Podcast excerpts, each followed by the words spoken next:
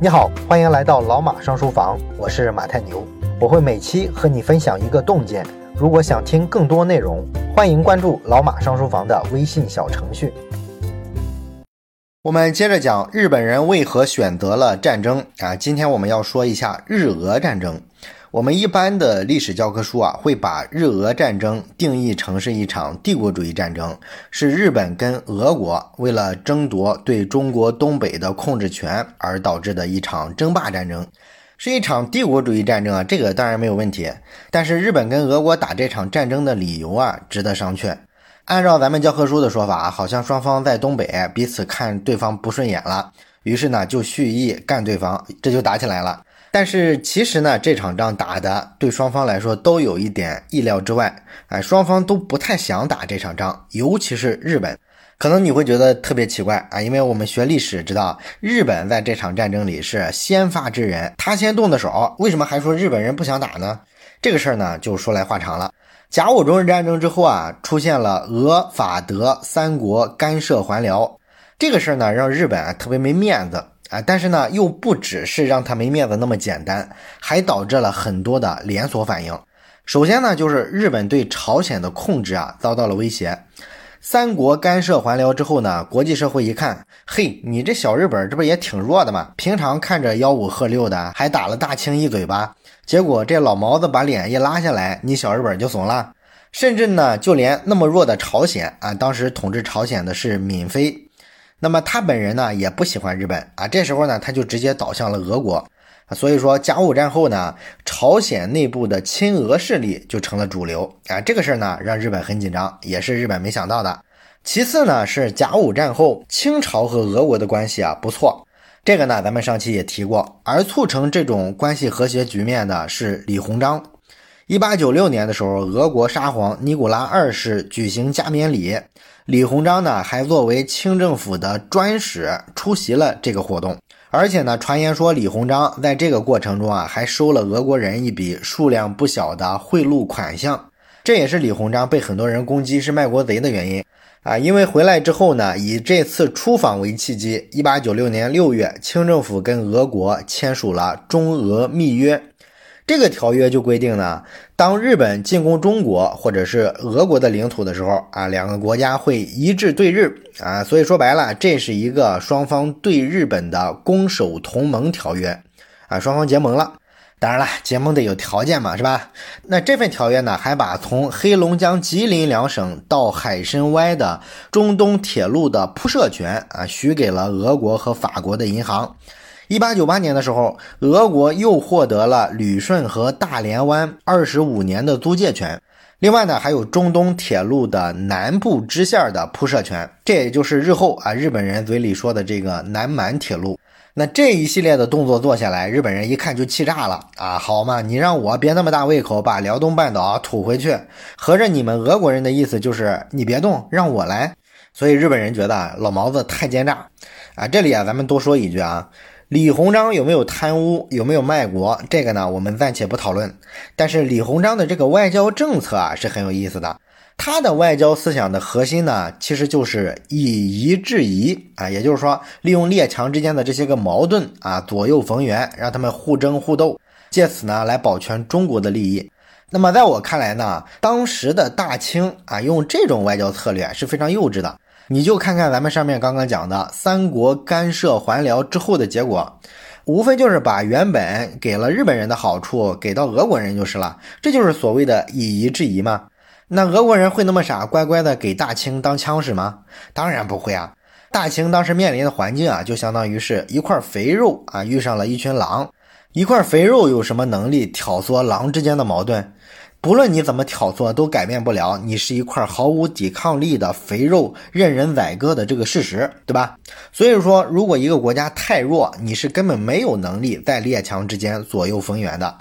只有到了说战后啊，美苏争霸的时候，中国呢才算是真正的来了一次以夷制夷，左右逢源啊。一会儿呢，我们跟苏联好，换取一些好处；一会儿呢，又跟美国好，换取一些好处。这才是第一次实现了在保证主权的情况下让自己的利益最大化。这才是以夷制夷。当你实力不够的时候啊，你就只能当别人的棋子，而你周围的其他人全是棋手，你只有被支配的份儿，根本就不可能以夷制夷。这就是为什么台湾当局的领导人啊，经常说啊，什么中美对抗的大格局底下，台湾要勇当棋手，让自己的利益最大化，这就是痴心妄想了。你的实力就决定了，你只能是对抗双方讨价还价的筹码，根本没有资格下这盘棋。好了，我们再说回日俄战争。俄国控制了大连跟旅顺，对于日本来说呢，军事上就是一种巨大的威胁，因为这意味着俄军在辽东半岛的南端有了一个不动港，俄国的海军可以在这里长期驻军。另外呢，中东铁路啊一直往南修，修到了大连、旅顺，这就意味着俄国的陆军可以快速的通过铁路运兵过来，来保护他的海军。这对日本来说呢，就是一种战略上的巨大威胁了。而且来说呢，俄国人还不算完。后来趁着中国搞义和团运动期间呢，俄国说要保护侨民啊，派兵占领了黑龙江沿岸的地区，还杀害了很多中国的老百姓。但是呢，义和团运动啊平息一年之后，按照清政府跟八国联军的条约，各国的军队呢都撤走了。但是俄国人没有从东北撤军，俄国人的贪婪造成了这个局面的急转直下。首先呢，是大清的态度发生了变化。之前双方呢合作的好好的啊，你俄国人要的东西我大清都给了，牺牲主权就是为了换来一个盟友的身份啊，结果呢还引狼入室了。所以说，在清政府的内部也产生了关于到底该不该追随俄国人的争议。然后呢，是一九零一年，中俄关系的牵线人李鸿章去世了，所以中俄关系呢变得就更疏离了。一九零二年之后呢，清朝出现了前往日本留学的热潮啊，因为日本呢同在汉字文化圈儿，留学的费用呢也比去欧美更便宜。所以呢，大家纷纷到日本去留学了。中日关系呢，至少在教育民间的交流上变得和缓了。啊，你像鲁迅就是一九零二年到日本东京去学医的。啊，这是清朝态度的变化。然后其次呢，就是英国对俄国的态度啊，开始变得强硬。哎，英国人认为呢，俄国人挺不够意思啊，他想独吞中国的东北。如果英国人这时候再不有所动作啊，将来恐怕会非常的不利。那我们都知道，英国人的传统的外交策略叫欧洲大陆军事政策，说白了就是当一个离岸平衡手啊。欧洲大陆上哪个国家崛起了，英国呢就撺掇其他国家去围攻它啊，通过挑拨这些欧洲大陆国家之间的矛盾，来保持英国人对于欧洲的相对优势啊。你看，人家这才是真正的以夷制夷，是吧？有实力的时候啊，你才有可能做到。所以说呢，英国人又把这套传统异能拿到东亚来使，但是你要让谁来牵制俄国呢？当时亚洲国家里有实力的也就只有日本了。所以说，一九零二年的时候，英日同盟建立。那么对于日本来说呢，毕竟在当时的帝国主义国家里啊，啊，它只能算是一个二流国家啊，能傍上世界霸主大英帝国，那自然是求之不得了。我们上期呢也说了，日本国会的最多的席位啊，都是被中小地主控制的。那么中小地主最关心的事情啊，其实就是政府啊不要加土地税啊，不要提高这个地租的水平，这样呢，他们地主啊就可以出去收购兼并很多的土地啊，搞这个大规模的农业生产，这是符合他们的利益的。所以说呢，这样一帮人把持国会的时候，他们就特别反对大建军队，尤其是海军，因为一艘海军的军舰太吃钱了。政府为了筹钱呢，就得加税，就得加地租啊。现在呢，英日同盟了，他们就觉得这可以减轻日本大造军舰的压力啊。那么政府呢，就不会提高地税了。这就是说呢，当时日本的执政党认为，有了英日同盟之后，日本呢就不需要建设很强的海军了。这就说明呢，其实日本当时的执政党并不希望政府扩军，也不希望跟俄国人真的打一仗。甚至呢，直到这个日俄战争开战前的一个月，日本还有很多政治上的元老觉得日俄的矛盾啊，通过外交就能解决，完全没到战争的地步。日本人当时的盘算是觉得，希望通过拉英国进来，用这个英日同盟啊，来给俄国人施压。但是问题是，战斗民族啊，他哪管这一套？俄国当时的远东总督甚至对俄国沙皇说：“啊，我们还建什么中东铁路啊？你只要拿下了朝鲜，然后通过朝鲜的这些港口，就能保护好旅顺港、大连港里的海军，这不是成本更低吗？”当然了，俄国人知道朝鲜是日本人的势力范围，为了朝鲜，日本人甚至不惜跟大清一战。但是俄国人啊，并没把日本放在眼里啊，他们觉得一个弹丸小国，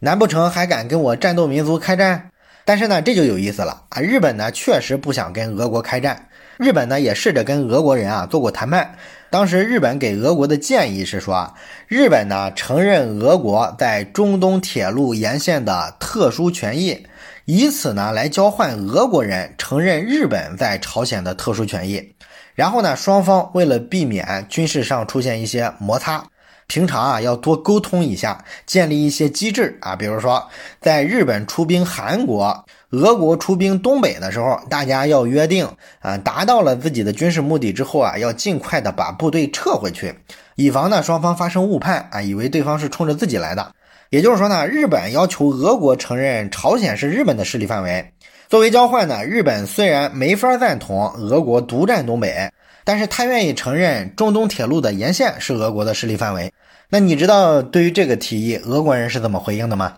俄国人说啊，你小日本有什么资格跟我讨论东北的事儿？东北的事儿跟你一毛钱关系都没有啊！你也跟我交换不着。至于说朝鲜，如果你们日本啊答应这么一个条件的话，我就承认朝鲜是你们的势力范围。什么条件呢？就是你日本得承认俄国在朝鲜海峡的航行自由，而且呢，为了不让在东北的俄军和在朝鲜的日本发生冲突，这样吧，你日本把北纬三十九度以北的朝鲜国土部分拿出来，让它保持中立。啊，作为咱们双方的一个战略缓冲区，你看怎么样？另外呢，俄国人还提了一个很有意思的要求，他要求日本啊要保证不能把朝鲜的领土用于军事战略活动。那你可想而知啊，听到这些建议，日本人都气炸了，是吧？朝鲜是日本的最核心的利益，也是日本安全最重要的支撑。我要承认俄国的军舰在这个领域能够自由航行，那不相当于把日本的门户大开给俄国人了？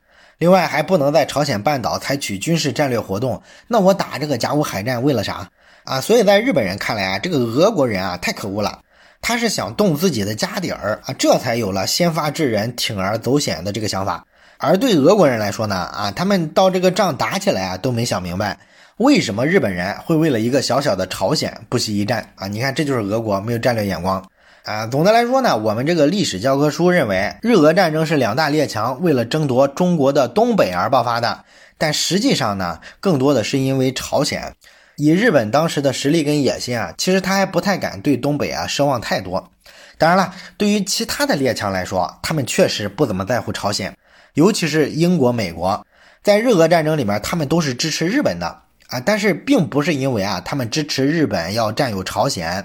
这些国家眼里其实只有东北，东北是当时世界上最主要的大豆产地，一旦被俄国占领，那么大清的首都啊北京就很悬了，俄国人会成为对清朝最有影响力的列强。这个呢不是英美国家所乐见的，他们主张的是什么呢？就是东北这个地方要门户开放，利益均沾啊，你要让各个列强都能分一杯羹，不能你老毛子独占是吧？所以他们才支持日本。啊，和日本为了防卫朝鲜发动战争，根本就不是一个目的啊！当然了，俄国背后呢也不是孤家寡人，他也有其他的欧洲列强支持，尤其是法国跟德国。那么法国援助俄国呢，其实实属无奈啊，因为俄国啊在铺设中东铁路的时候啊，法国银行啊给他援助了非常多啊，做了很多的投资。如果说俄国输掉这场战争的话，法国是有可能收不回这个投资的，所以他不愿意冒这个风险，只好呢支持俄国。而德国跟俄国，咱们学历史都知道，这俩国家啊向来都是死掐的，从来就不对付。你说德国怎么会支持俄国呢？这是因为德国吧，他希望俄国呢把自己的注意力啊引向亚洲，引向东方，这样他在这个欧洲的部分啊就没有太多的精力跟德国来争了啊，他是打的这个算盘啊。当然，所有的国家政府里最有意思的其实是清政府啊。甲午战争的前后呢，清政府啊就倒向了俄国，但是到了日俄战争开打的时候呢，清朝觉得啊这个老毛子也不是什么好鸟啊，所以呢又开始向日本靠近。而到了日俄战争在东北开打的时候，清朝呢表面上采取了中立的态度，但是呢，当日军和俄军交战的时候啊，一些地方势力曾经给日本提供过资金支持。你比如说，清朝的很多地方官员，很多人直接捐款给日军。啊，包括说袁世凯，他都送过两万两白银给日本。另外呢，虽然在东北的俄国人势力更大，但是在情报工作上，日本人却取得了压倒性的优势。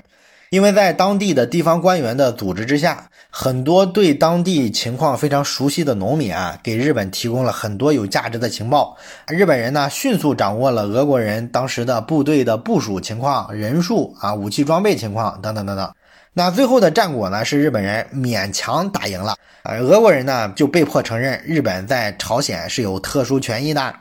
然后呢，也被迫承认整个东北、整个满洲是开放的，各个列强可以利益均沾。所以你看啊，两个帝国主义国家在中国的地盘上打了一仗啊，最后的结局是把中国的主权给赔偿出去了。这叫什么？这就叫一个菜都没点，最后我还得搭给你一个。不过呢，日俄战争啊，对于日本国内的影响其实也是非常非常大，并且影响了日本后面的其他的战争选择。关于这些内容呢，我们下期接着聊。最后说一件事儿，咱们节目啊最近拉了一个微信群，如果你有什么话题想直接跟我或者是跟其他的听友朋友啊交流讨论的话，可以加一下这个群。加群的方法呢，就是先找到老马上书房的微信公众号，然后在底部菜单栏上有加群两个字，点击之后啊就会弹出二维码，扫码就可以进群了。